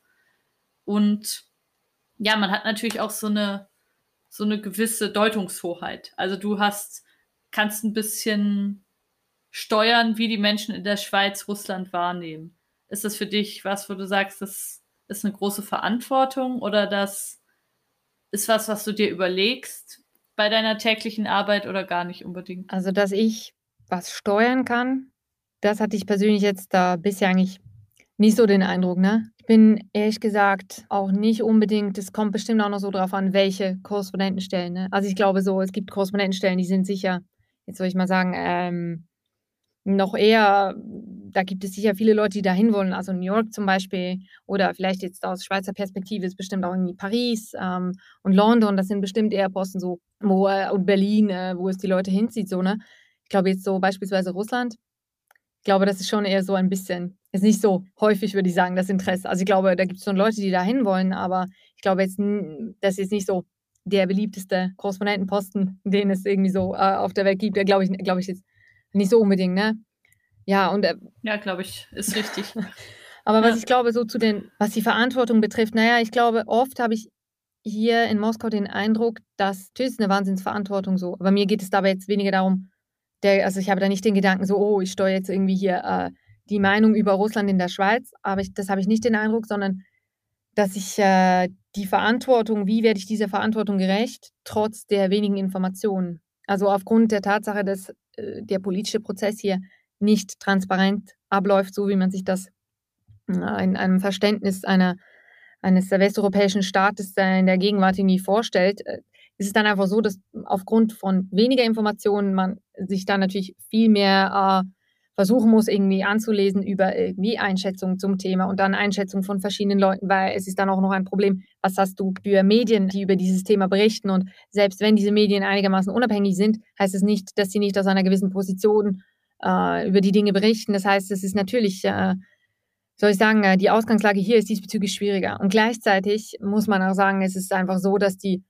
zumindest in den vergangenen Monaten die Entwicklung leider dann gleichzeitig auch doch äh, teilweise so deutlich war, dass es dann auch nicht unbedingt schwer war, irgendwie daraus sich ja irgendwie einem äh, dazu dann irgendwie äh, vor die Kamera zu stehen. Also weil es dann halt teilweise einfach sehr klar war auch. Also ich glaube, das betrifft jetzt äh, äh nicht nur Russland, sondern mehrere Länder so in der Berichtsregion. Aber mhm. grundsätzlich würde ich sagen, habe ich nicht den Eindruck, dass ich irgendwie äh, die Meinungsbildung in der Schweiz steuere. Ne? Ich habe vielleicht so, ich kann vielleicht so gewisse Themen aufmerksam machen und ich kann vielleicht so irgendwie versuchen, irgendwie Interesse zu wecken, auch so äh, vielleicht eine Region, die für sehr viele Menschen in der Schweiz doch, äh, so zumindest meine Wahrnehmung, sehr, sehr weit weg ist und zwar weiter, als sie geografisch so eigentlich wäre. Ne? Also von Moskau, man fliegt irgendwie drei Stunden nach Moskau. Ich habe das Gefühl, so also gefühlt ist das aus der Schweiz irgendwie manchmal eine Mondlandung und zurück. Also ja, so und deswegen, das glaube ich mehr so, dass ich das zumindest so versuche, aber ich habe jetzt nicht irgendwie den Eindruck, irgendwie hier so einen wirklichen äh, meinungsbildenden Einfluss zu haben. Nee. Mhm. Ich habe das immer, als ich über die Schweiz geschrieben habe, oder tue ich ja auch immer noch, dass ich dann immer versucht habe, so dieses Schweiz-Klischee nicht zu bedienen und eher ein bisschen was zu zeigen, was ich interessanter fand oder so, zu sagen, hey, schaut mal, es ist übrigens auch so, hättet ihr jetzt nicht gedacht. Also, dass ich eher so ein bisschen diese Position versucht habe einzunehmen und jetzt nicht unbedingt Uhren, Schokoladen und Käsehersteller aus der Schweiz porträtiert habe. Also so, das sind ja schon Entscheidungen, die man treffen kann. Du kannst ja auch eben schauen, dass du jungen Leuten eine Stimme gibst, dass du Menschen, deren Arbeit du wichtig findest, eine Stimme gibst und so. Also man hat ja schon Möglichkeiten auch in der Themensetzung und so, oder? Das definitiv. Also das hat man definitiv und ich denke auch, das ist bestimmt etwas, was ich versuche zu tun. Ich jetzt weniger also über russische Schokolade zu berichten. genau, das ist jetzt nicht so das Klischee, aber der, das Gegenbeispiel wäre vielleicht so, ich äh, versuche eigentlich nicht Balalaika in meinen Beiträgen irgendwie einzusetzen. Also ich finde das immer so, Beiträge aus Russland, wenn sie dann so von dieser Balalaika-Musik begleitet werden, ich finde so, es ist wahnsinnig, wie soll ich sagen, ja, dann denke ich auch so, ich möchte auch, dass irgendwie so ein interessant ist, ne? Also das äh, dass es auch jemand interessiert, sich irgendwie das, äh, das anzusehen, ja, und äh, anzuhören so. Und äh, nicht, dass es dann einfach so die Wiederholung der Wiederholung ist von, äh, ja, also von irgendwelchen Klischees, die natürlich irgendwie einen Bezug zur Realität, also dass die Schweiz irgendwie Schokolade produziert und dass es in Russland Balalaika-Spieler gibt und äh, Spielerinnen, das ist ja ein Fakt, aber dass natürlich die Realität viel breiter ist. So. Das versuche ich schon. Es ist natürlich immer die Frage so, wie inwiefern gelingt das? Und es ist natürlich auch noch eine Frage, hier zu welchen Leuten bekommt man Zugang, ne? Also ich glaube, das unterscheidet sich natürlich auch noch jetzt irgendwie zu Korrespondenten in anderen äh, Regionen, ähm, dass es kulturell dann große Unterschiede gibt, so welche gesellschaftlichen, also ja, wer, wer in der Gesellschaft da ist, eher, spricht eher mit dir, wer ist, immer, wo ist man eher zurückhaltend, so ich hatte große Probleme in diesem Jahr. Leute vor äh, die Kamera äh, zu bekommen, die äh, offen zu sagen, ja, ich äh, unterstütze Wladimir Putin und ja, ich finde äh, diesen Präsidenten, naja, das ist ein, mein Präsident, den Präsidenten finde ich gut und genau, also irgendwie würde das auch und auch so mit äh, auf Fragen, was zu Putin irgendwie antworten würde. Und ja, also ich habe solche Leute dann gefunden, aber das war nicht einfach. So. Und wenn diese Menschen haben dann schon auch so damals viele Absagen auch bekommen von Leuten, die gesagt haben, so ja, Schweizer Fernsehen, sie sind ja ein ausländischer Fernsehsender und so. Also da gibt es schon so diese, wie soll ich sagen, äh, gesellschaftlichen Kreise, die da nicht so offen sind. Aber ich glaube, das gibt es in anderen Ländern genauso, vielleicht einfach in einer anderen, äh, wie soll ich sagen, in einer anderen Konstellation. Aber naja, es ist ich versuche das wirklich sehr. Also Leuten eine Stimme zu geben, die man eben nicht so hört. Das versuche ich wirklich sehr. Also gerade auch Leute, die eben weit irgendwo äh, entfernt von irgendwelchen äh, Zentren leben und so, aber das ist ähm Das ist dann immer gleich wirklich weit, ne? Also das, das ist ja auch noch was in Russland, was ich mir krass vorstelle. Das Gegenteil von der Schweiz, wo man überall super schnell ist. Du hast ja dann wirklich so krasse Distanzen auch, die du überwinden musst, oder? Also ich glaube, das ist immer so, ich glaube, letztens hatte ich mal so eine Situation mit der Redaktion. So, es war kurz, äh, ich, wollte ich wollte nach Polen fliegen. Also, das gehört normalerweise nicht zu meinem Berichtsgebiet, aber äh, es war so wie, ich habe der Redaktion gemeldet, dass ich äh, an den Flughafen fahren würde, so ähm, genau für einen Flug. Und äh, die meinten natürlich dann so, ah, der Flug ist ja am Abend. Ah ja, dann hast du da, also in Zürich hast du wie lange den Flughafen irgendwie? Also irgendwie vom äh, Zentrum aus eine halbe Stunde, maximal 45 Minuten, egal wo man in Zürich ist, kann man am Zürich Flughafen sein, ja, also außer man hat wirklich Pech gehabt, ne? Und das ist natürlich in Moskau einfach nicht so. Nein, du fährst einfach, also nein, nein, äh, das kann sehr, sehr, sehr lange dauern, je nachdem, wie Pech du im Stau hast. Also abgesehen davon, dass die Stadt sehr viel größer ist, ist einfach noch der Stau und es ist eine, genau, ähm, deswegen, die Distanzen hier sind nur schon manchmal in Moskau selbst so, äh, glaube ich, schwer nachvollziehbar von außen so. Äh, und ich denke jedes Mal in der Schweiz, so wie schnell das ich bin. So krass, wie viele Dinge man so an einem Tag planen kann, was natürlich dann auch den Nachteil hat, dass man dann vielleicht in der Schweiz die ganze Zeit irgendwie von A nach B so rennt und in Russland ist so wie, ja, okay, ich mache etwas an einem Tag, weil mehr schaffst du eh nicht, weil du sitzt, also das dauert ja ewig, bis du mal da bist und zurück. Aber natürlich ist es absurd, dass du irgendwie, also im Sommer 2020, als ich nicht in die Schweiz fliegen konnte, konnte ich aber schon nach Chabarovsk fliegen, was acht Stunden dauert. Ne? Also du kannst irgendwie acht Stunden im gleichen Land fliegen. Ich bin acht Stunden im gleichen Land in der Luft und ich verlasse nie äh, auch nur einen Moment irgendwie äh, den Luftraum Russlands. Ne? Aber in die Schweiz kann ich dann gleichzeitig nicht fliegen, weil Corona. Das ist also so eine, natürlich eine Vorstellung von Distanzen, die, äh, die man so in der Schweiz, glaube ich, äh, sich schwer vorstellen kann. Ich glaube, für viele, Russ äh, für viele Leute in Russland sehr absurd, aber ich glaube, so aus Schweizer Perspektive, wo man irgendwie sich Gedanken darüber macht, so, dass das Land kein, also dass man irgendwie, dass es so ein kleines Land ist und irgendwie Platz ständig ein Thema ist, ist in Russland so, ha, Platz. Ja, das ist geil. Das ist wiederum geil, das stimmt. Als ich damals in Russland war, eben als ich da Studentin war, da habe ich ähm, Couchsurfing gemacht und bei ähm, Leuten übernachtet aus Sibirien, die dir mir dann auch erzählt haben, dass die wirklich so sowas wie zehn Stunden fahren zum Feiern, kein Ding. Macht man schon mal. Also, weil sonst kann man ja nirgends hingehen. Das fand, fand ich schon auch sehr eindrücklich. Ich überlege gerade, wann du in Russland warst, wenn du noch Couchsurfing gemacht hast. Ich habe nämlich, genau. Ja, weil, also ich habe 2011 auch noch einmal Couchsurfing in Russland gemacht, aber danach kam dann irgendwann ziemlich schnell mal, glaube ich, war dann so Couchsurfing wie durch. Aber ja, 2011. Ich hoffe, bei dir konnte. Ja. Ich glaube, 2010 oder ja. so war das. Ich glaube, das war ist gar nicht so, so viel früher gewesen. 2000, nee, 2010, nicht 2009, ja. Ja, da war Couchsurfing war das Ding damals. Ich habe das bei der ganzen, ich habe so eine riesige Reise gemacht zu der Zeit. Ich war mit einem Bachelor fertig und bin mit einem Kumpel so um die Welt gereist und das war überall super Couchsurfing. Das hat Spaß gemacht. Ich hoffe, man konnte die Fenster schließen bei den Menschen aus Sibirien, bei denen du äh, übernachtet hast. Ähm, wir, das war das war in Moskau, ne in St. Petersburg, wo ich bei denen übernachtet habe. Genau. Die kamen einfach daher und haben dann nur erzählt viele viele spannende Geschichten aus Sibirien. Warst du schon dort und wo warst du da? In Sibirien. Ja. In Sibirien, ja, war ich ähm, zuletzt jetzt diesen Sommer äh, ganz im Norden von Sibirien. Also das ist da Jenisei, das ist ein, äh, ein Fluss, der so von äh, eigentlich ganz unten äh, in Sibirien äh, bis äh, ins, also in den arktischen Ozean hochgeht. Und ich war da in Dudinka am Ufer des Jenisei und dann war ich noch in Narilsk. Das ist eine Industriestadt, die leider sehr, sehr große, äh, um, also ja, die Verschmutzung äh, ist da leider sehr groß durch die Industrie. Und ich war in Narilsk und dann noch nördliche, so in, äh, auf einem See und in Flüssen unterwegs, äh, eben aufgrund von, äh, also wir haben da einen, einen Bericht gemacht, ein Jahr nach der Dieselkatastrophe. Ähm, da gab es eine große Dieselkatastrophe 2020 und wir sind da ein Jahr später hingefahren, halt, weil die indigene Bevölkerung da vor Ort die lebt halt größtenteils vom Fischfang und die hat Probleme, also weil es viel weniger Fische gibt und wir sind zu denen gefahren, genau, und das ist dann so eine Gegend, wo du einfach eben ewig fährst und ist da, du siehst kein Haus. Im Handynetz muss man gar nicht drüber sprechen, aber ja, du, du siehst auch keine Menschen, kein Haus, du siehst irgendwie Bäume, vielleicht mal einen Hasen, das ist also das, was man da so sieht. Aber sehr schön, äh, sicher sehr schön. Das klingt toll, das klingt mega geil. Hast du da manchmal so die Möglichkeit, dir dann auch mal da einen Tag freizunehmen und dann da rumzulaufen, wenn du schon mal dort bist? Ich würde sagen, äh, daran kann ich definitiv noch arbeiten.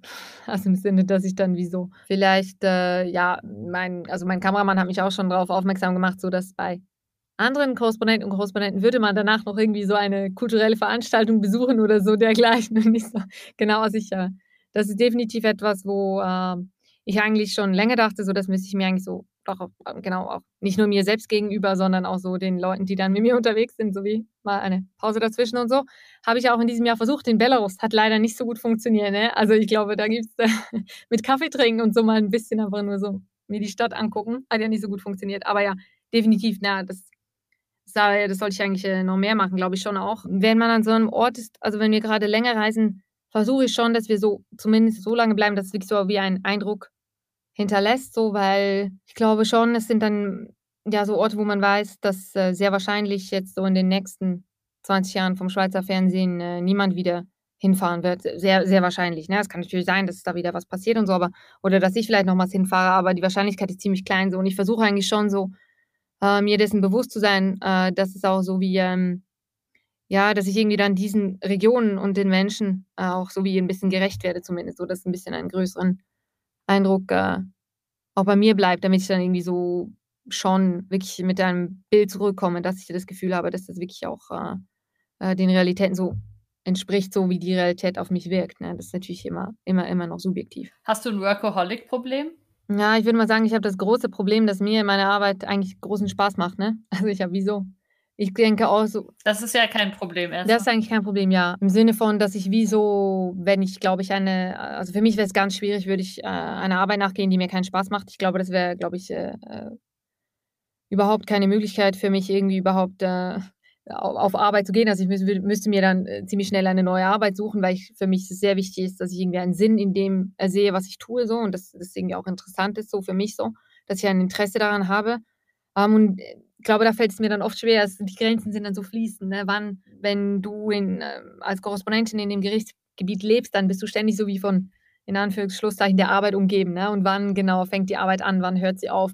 Wenn ähm, du dann und dann einen Text liest, auch wenn es irgendwie Samstag in, in der Nacht ist, am Sonntagmorgen früh, ist das dann schon Arbeit oder nicht? Also es ist wie so, äh, ich glaube, hier manchmal schwierig, glaube ich, einfach so per se sich so klar zu distanzieren. Ich denke, ich könnte, best äh, ich könnte bestimmt versuchen, noch so gezielter Zeit zu nehmen, wo ich versuche, etwas ganz anderes zu machen. Das könnte ich bestimmt. Weiß ich nicht, ist das schon eine, fällt das schon in die Kategorie, ja, Sie sind ein Workaholic? Ich weiß nicht.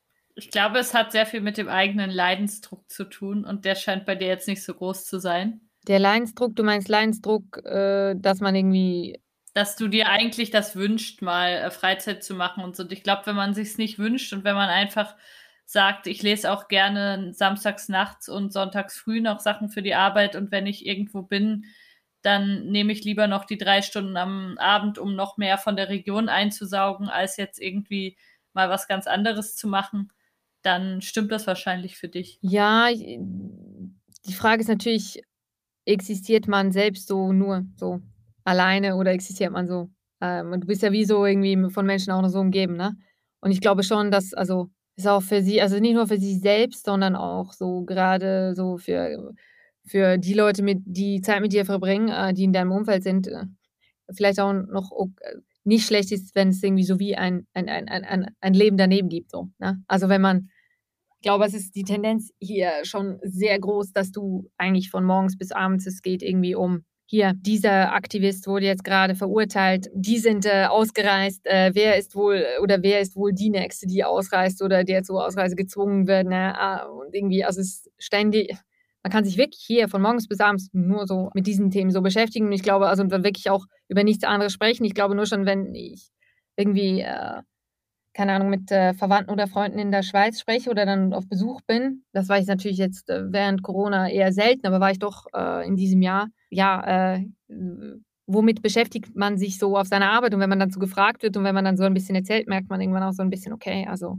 ein anderes Thema ist so dann äh, vielleicht ein bisschen ein, wo es nicht irgendwie um Folter und irgendwie, also ja, wo man auch sagen kann, es gibt auch noch wie so, es gibt ja immer ein anderes Leben, ne? Das muss man auch nicht vergessen, das ist wie so auch selbst in der absoluten, äh, in der absoluten Ausnahmesituation und wo die Menschen irgendwie, wie soll ich sagen, in, vielleicht selbst äh, irgendwie in Bergkarabach irgendwie, als wir da waren im letzten November so, da geht das Leben ja trotzdem irgendwie weiter, ne? Für die Menschen so der Alltag. Und es gibt ja immer noch so, die, die Katzen gehen weiter über die Straße, irgendwie die, äh, die Verkäuferin arbeitet weiter in ihrem Laden. Es ist wie so, also natürlich, wenn nicht gerade in dem Moment, wo jetzt gerade geschossen wird, nicht, äh, aber natürlich, es geht immer noch wie so ein Leben weiter. Es ist ja nicht so, dass dann, als ob alles irgendwie äh, momentan zum Stillstand kommen würde. Ich glaube schon, dass es immer, glaube ich, für mich zumindest, äh, ich versuche, noch daneben ein Leben zu haben. Aber ja, weil es einfach ja für alle Menschen immer noch ein Leben gibt. Ne? Also das versuche ich, glaube ich, schon. Äh, aber nicht, also ich will jetzt nicht sagen, ja, ich habe irgendwie Leidensdruck oder dergleichen. Nein. Also natürlich nicht. Also das, das nicht, aber ein Leben haben ist nicht schlecht. Es bringt einen manchmal auch ja wieder, wieder ein bisschen raus aus dem allem, was was sich ja manchmal dann auch einfach so verselbstständigt oder dass man dann nur noch über all diese Dinge nachdenken kann und dann ja vielleicht auch zwischendurch vergisst, du bist ja eigentlich eben eine, weiß ich nicht, 30-jährige Frau aus der Schweiz, die wahrscheinlich auch eine ganz eigene Logiken hat eigentlich in ihrem Leben, die gar nichts jetzt mit irgendwelchen ähm, Freiheitskämpfern oder ähm, Festnahmen oder irgendwas zu tun hätte eigentlich, oder? Ich würde sagen, wie, es ist wie für alle Menschen, ja, wie so glaube ich. Es ist unabhängig davon, ob du, unabhängig von deinem Alter, äh, unabhängig davon, wo, wo, wo, du, woher du genau kommst, ist es wie so, dass ja es auch für, für diese Leute, die dann konkret irgendwie aus politischen Gründen inhaftiert werden, also die haben ja, für die ist das ja, hat das Leben ja auch immer noch aus anderen äh, Teilen bestanden. Ne? Also das ist auch wieder, dass die Leute in, in den Briefen aus dem Gefängnis an den Belarus beispielsweise eben mal äh, über wie soll ich sagen, sich freuen, wenn sie irgendwie hören, wie es der Katze geht. Äh, das hat ja nicht nur damit zu tun, dass es irgendwie eine Zensur gibt seitens der Behörden, sondern dass die Leute tatsächlich ein Interesse daran haben zu erfahren, wie geht's und auch Freude daran haben, irgendwie eine etwas aus dem Leben zu hören, was nicht äh, irgendwie mit der aktuellen politischen Situation zu tun hat. Auch wenn äh, die politische Situation eine große Rolle in ihrem Leben spielt, ist es, glaube ich, schon auch so was, was ähm, ich glaube, das gibt auch einen gewissen, äh, ein gewisses Unabhängigkeitsgefühl so. Sie kontrollieren nicht so dein ganzes Leben. Hm, in diesem Sinne auch eine, wie soll ich sagen, eine zeigt auch, dass egal irgendwie, äh, wie stark dein Leben eingeschränkt sein mag, es immer noch so ein bisschen in deiner Macht auch steht, äh, was, was in deinem Leben, womit du dich beschäftigen willst. Und willst du wirklich tatsächlich deinen Kopf den ganzen Tag jetzt irgendwie davon kontrollieren lassen, von Angst kontrollieren lassen oder auch eben von halt äh, der, ja, der Umgebung, die ja teilweise sehr schwierig sein kann. Aber das ist ja nicht alles, oder? Also du willst es auch, auch nicht zulassen. Ich glaube, es spielt ja äh, sehr viel mit rein und ich könnte jetzt noch ewig weiterreden, aber ich höre auch sehr gerne die nächste Frage. Ich finde es spannend. ja, voll interessant.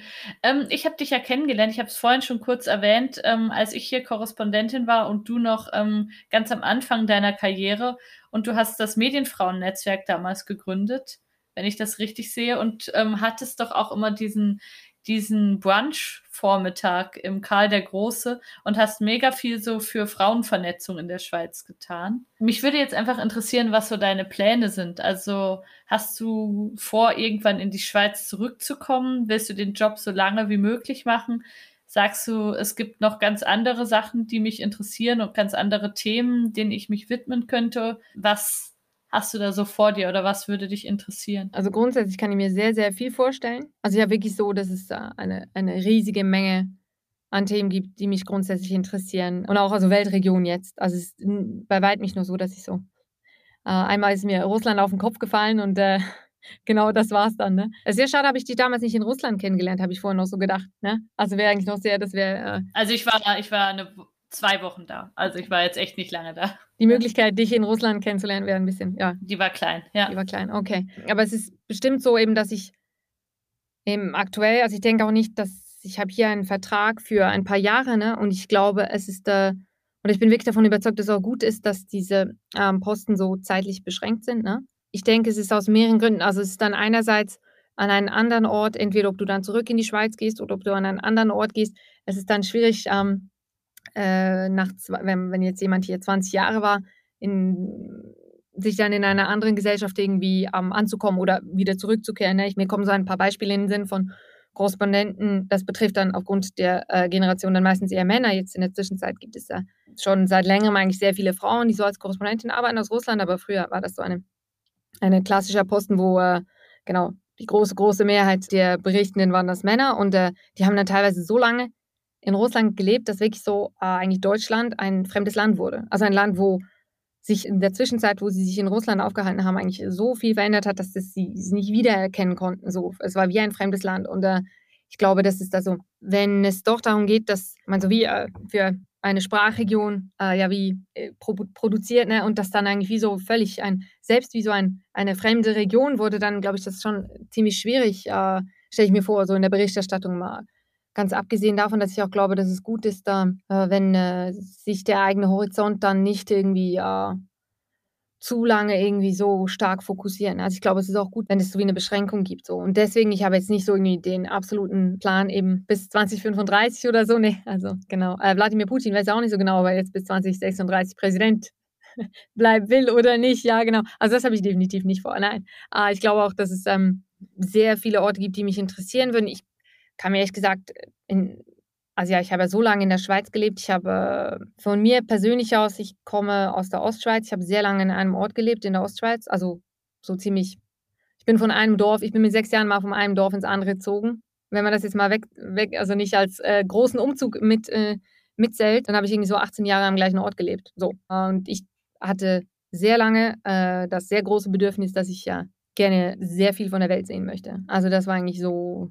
schon bevor äh, ich äh, Russland-Korrespondentin äh, werden wollte, war das klar, okay, ich will von dieser Welt was sehen. So, mir hatte ich komme von einem sehr tollen Ort, es ist wunderschön da, es ist ähm, ein großes Privileg, kann man immer an diesen Ort zurückkehren. Also ich denke immer so, eben zu wissen, dass es immer so diesen Ort gibt, wo du immer zurückkehren kannst. So, das ist ein großes Privileg. Aber ich habe jetzt, ähm, ich kann mir das auch sehr gut vorstellen, dass ich irgendwann das tun werde, also dass ich äh, zurück in der Schweiz bin, das kann ich mir absolut vorstellen, aber ich habe jetzt nicht irgendwie den Plan so in weder in zwei Monaten noch jetzt irgendwie in eineinhalb Jahren da zu sein und bin ehrlich gesagt wirklich auch noch nicht äh, festgelegt, was genau dann kommt. Also da bin ich auch ziemlich offen für. Mhm. Mega spannend. Du, ich würde dir ganz zum Schluss nochmal ähm, den Candy Storm, den ich dir vorher versprochen hatte, noch ein paar ähm, Lobeshymnen vorlesen. Das habe ich übrigens mit ganz vielen anderen äh, Siegern auch gemacht. Mhm. Nur sind die alle am Telefon informiert wurden und nicht in einem Podcast. Das liegt daran eben, wir haben diesen Podcast jeweils zum Heft und da haben wir jetzt natürlich die Siegerin des ähm, Hauptrankings hier interviewt, aber alle anderen, mit denen ich gesprochen habe, mit, die haben auch ein kurzes Gespräch geführt, die haben auch ein bisschen erzählt, wie sie ihre Arbeit sehen, was sie denken, was ausgezeichnet wurde vielleicht und was ihnen wichtig ist. Und dann habe ich immer noch ein paar Nachrichten verlesen. Es ist nämlich so krass.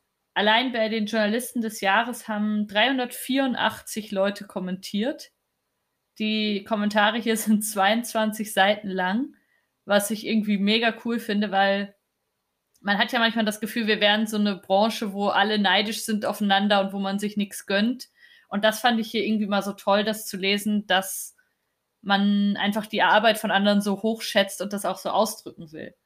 Und das habe ich ganz gerne allen Menschen vorgelesen und jetzt lese ich dir auch mal ein paar vor.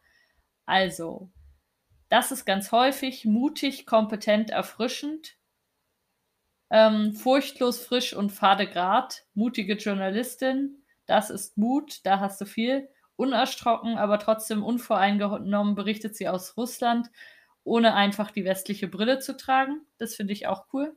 Das finde ich wichtig, wenn das so wahrgenommen wird.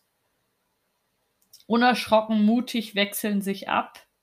Ich scrolle hier mal die 22 Seiten weiter. Extrem kompetent, unaufgeregt, bemerkenswert frisch und unerschrocken. Genau das zieht sich auch durch. Stark kompetent, analysiert scharf, eine moderne Korrespondentin ich glaube, das ist das, was sich auch noch durchzieht, neben dem Mut, ist, dass du jung bist und dass du es ein bisschen anders machst und dass das, glaube ich, auch gesehen wird. Unerschrocken, intelligent und willensstark, noch zwei neue Attribute. Sind wirklich coole Protokolle dabei. Oh, hier ist noch ein, hier ist noch ein langer Kommentar. Lucia Tschirke ist sowohl bei Breaking News wie bei Hintergrundgeschichten immer kompetent und nennt die Dinge beim Namen. Sie liefert kritische Hintergrundgeschichten und ist furchtlos, wie eine Auslandkorrespondentin in bester Form eben ist. Dazu ist sie auch noch extrem kooperativ und hilfsbereit mit Hintergrundinfos für Kolleginnen, auch wenn die Kamera aus ist.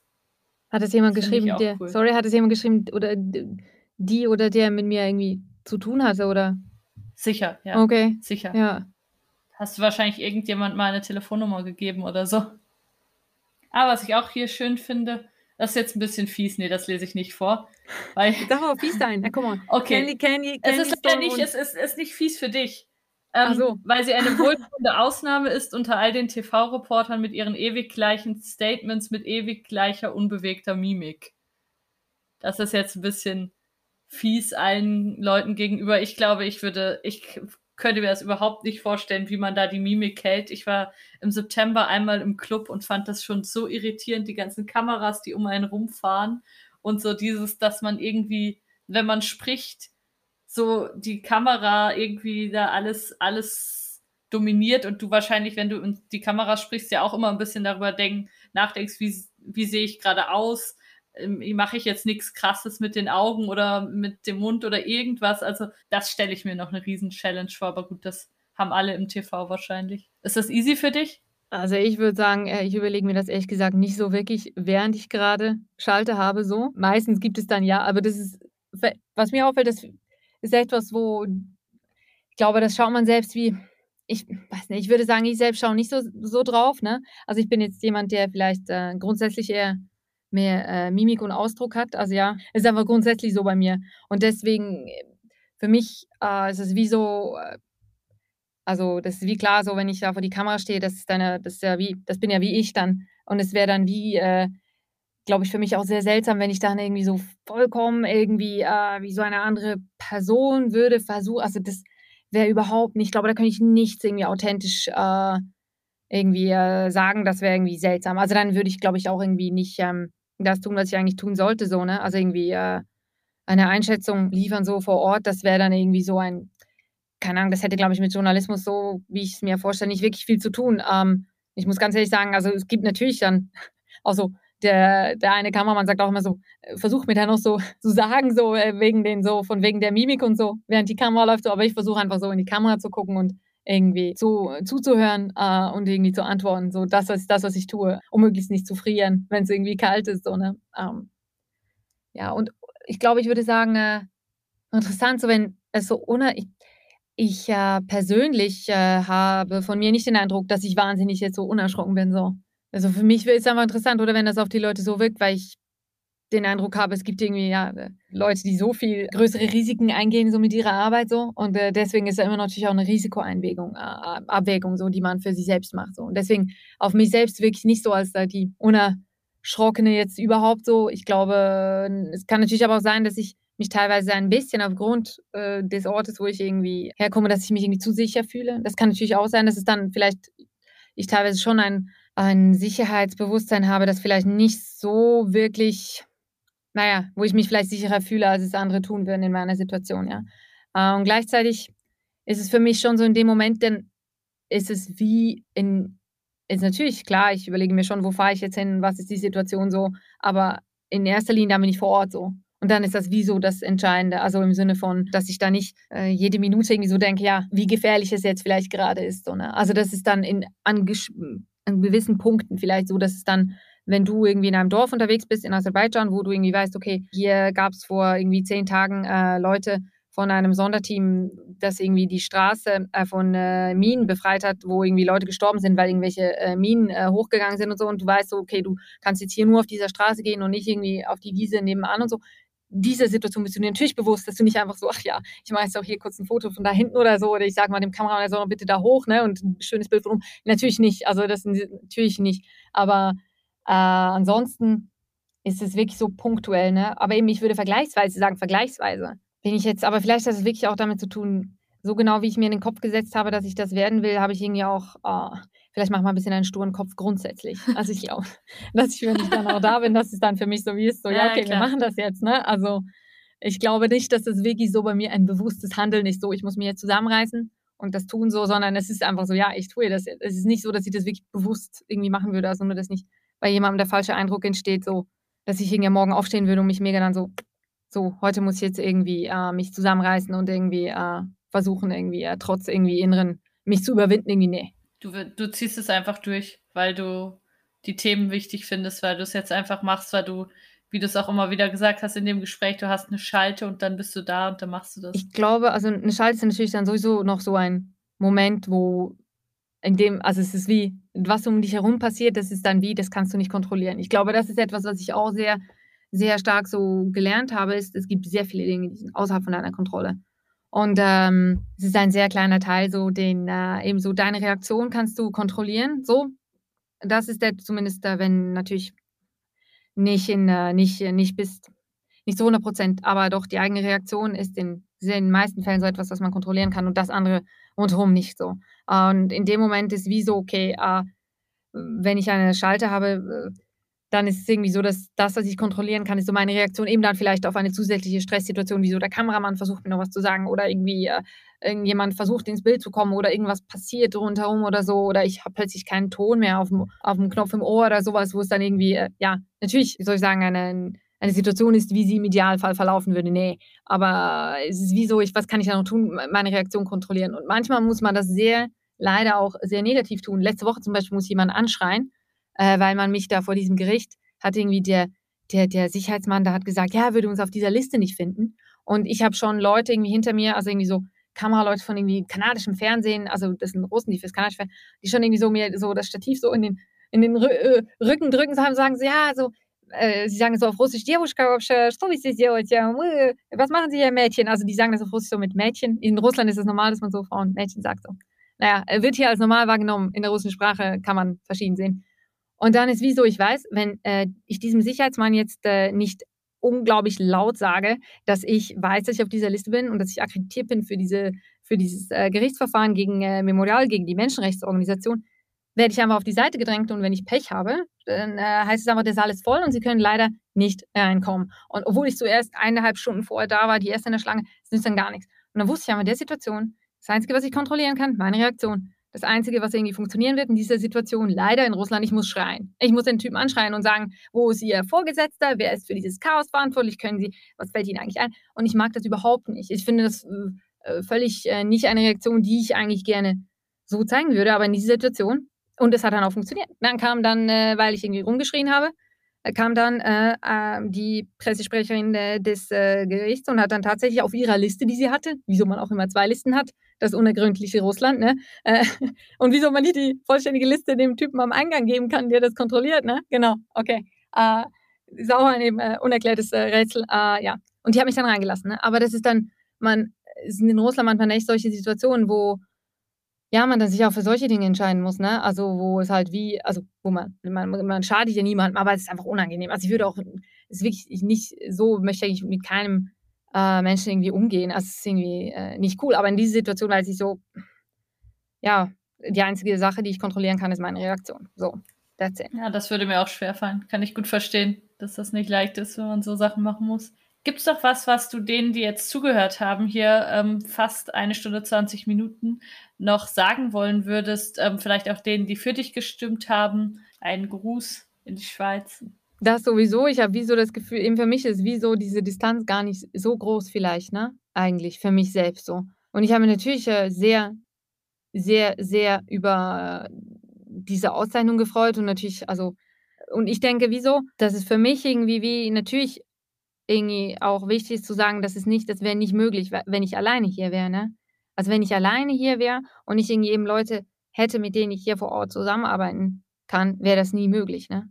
Also das wäre, also natürlich in Belarus äh, war ich dann alleine vor Ort, aber ich, ich habe dann trotzdem immer noch Leute, die mich irgendwie unterstützen. Ne? Also es ist nicht so, dass ich dann irgendwie hier so, wie soll ich sagen, ich glaube grundsätzlich ist es immer so, dass man eigentlich so, dass es immer ein Team auch ist. Also hier noch viel, also ich glaube, unter erschwerten Bedingungen ist man auch noch viel mehr darauf angewiesen, aber es ist in der Schweiz ja auch so. Also es macht ja keine, macht ja niemand so äh, die Arbeit alleine. Und ich glaube, das ist auch etwas so, äh, was ich wirklich nie irgendwie, was, was ich nie so gesehen habe, dass irgendwie, weißt du, dass, dass man irgendwie so die, ja, gegenüber den äh, anderen Kollegen irgendwie dann eben, äh, weiß auch nicht, das Gefühl haben muss, dass jetzt die Konkurrenz so, ne? Also das war für mich nie Thema, nie. Also ob es jetzt irgendwie bei Medienfrauen so irgendwie konkret jetzt so eigentlich die, äh, die Journalistinnen untereinander betroffen hat oder die einfach weiterhin so im Medienbereich gearbeitet haben oder jetzt irgendwie in der Redaktion oder mit Leuten, die auf anderen Redaktionen arbeiten. Also ich glaube, hier gibt es wie so ein viel größeres Interesse als irgendwie so die persönlichen, ich weiß auch nicht, äh,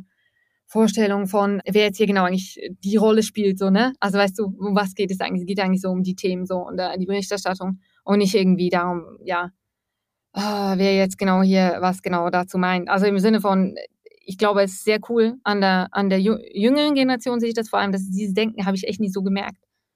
Bis jetzt. So, ich sehe das mehr, weil du das vorhin erwähnt hast und ich glaube, ich sehe das schon auch noch so bei einer, mit äh, im internationalen Vergleich sehe ich da manchmal schon noch so äh, die Vorstellung, gerade so von internationalen Sendern so, äh, die gegenüber dem Schweizer Fernsehen dann so ein bisschen so sind, ah, okay, vom Schweizer Fernsehen. Aber eben, ich glaube, so mit der ORF Kollegin oder mit dem ORF-Kollegen oder so die ARD oder auch das ZDF, da gibt es überhaupt nicht irgendwie so diese Vorstellung von, ja, mit, denen teilen wir jetzt unsere Kontakte nicht oder helfen wir nicht weiter, wenn sie eine Frage haben. Ich glaube, diese Solidarität ist bestimmt mega gut, also mega wichtig, weil anders, es wird, wenn es rundherum immer schwieriger wird, ich meine, das ist einfach nicht möglich, dann weiterzuarbeiten. Deswegen, also ja, äh, wer nach Russland kommen möchte, äh, kann sehr gerne bei mir vorbeikommen. Äh, es, äh, und bei mir Kaffee trinken. Also ich habe auch noch eine es gibt auch in Russland guten Kaffee. Also ja, falls man vielleicht mal über so positive Seiten sprechen will. Es gibt sehr, sehr tolle junge Kaffeeröstereien, so von jungen Leuten betrieben in Russland. Ähm, genau, die großartigen Kaffee machen, können alle sehr gerne vorbeikommen und bei mir im Büro und auf dem Balkon Kaffee trinken. Die möchten, man kann ein Visum bekommen. Im Moment, äh, ich weiß noch nicht, wie es jetzt genau weitergehen wird, so mit dem äh, neuen äh, Stamm, aber natürlich äh, auch nach Corona sehr herzlich willkommen, hier vorbeizukommen. Eine Einladung, das finde ich sehr gut. Ja. Voll cool. Vielen, vielen, vielen Dank. Ich habe jetzt gerade auch nochmal gedacht, dass mit den Korrespondenten und der Solidarität, das ist in der Schweiz zum Glück auch so. Also das, das ist recht cool, finde ich, dass die Leute, die eigentlich deine direkte Konkurrenz wären, sind irgendwie die, die das gleiche Leben führen wie du und die die gleichen Sachen jeden Tag erleben und mit denen man sich dann am Schluss doch recht gut versteht. Das finde ich ist, ist irgendwie viel cooler, als man sich vorstellt, tatsächlich. Cool. Sagst du noch was ähm, auf Russisch, bitte? Wenn wir schon hier einen Podcast machen und was Schönes hören zum Schluss. Спасибо вам большое. Спасибо, что вы слушали целый подкаст. Было очень э, здорово. И надеюсь, что у вас все нормально. И э, Услышим, увидимся скоро, я надеюсь. Baka. Was hieß das? Das hieß, äh, vielen herzlichen Dank fürs Zuhören, vielen herzlichen Dank fürs Zuhören bis ganz am Ende. Und äh, ich hoffe, dass wir uns äh, bald mal wiedersehen und wiederhören. Ciao. Super cool. das war Entre nous, der Medienpodcast von Schweizer Journalistin. Ich habe da nicht mehr viel hinzuzufügen. Danke, Lucia. Nochmal herzlichen Glückwunsch und macht's gut. Ciao, ciao. Das ist Entre nous. Gewesen der Medienpodcast von Schweizer Journalistin.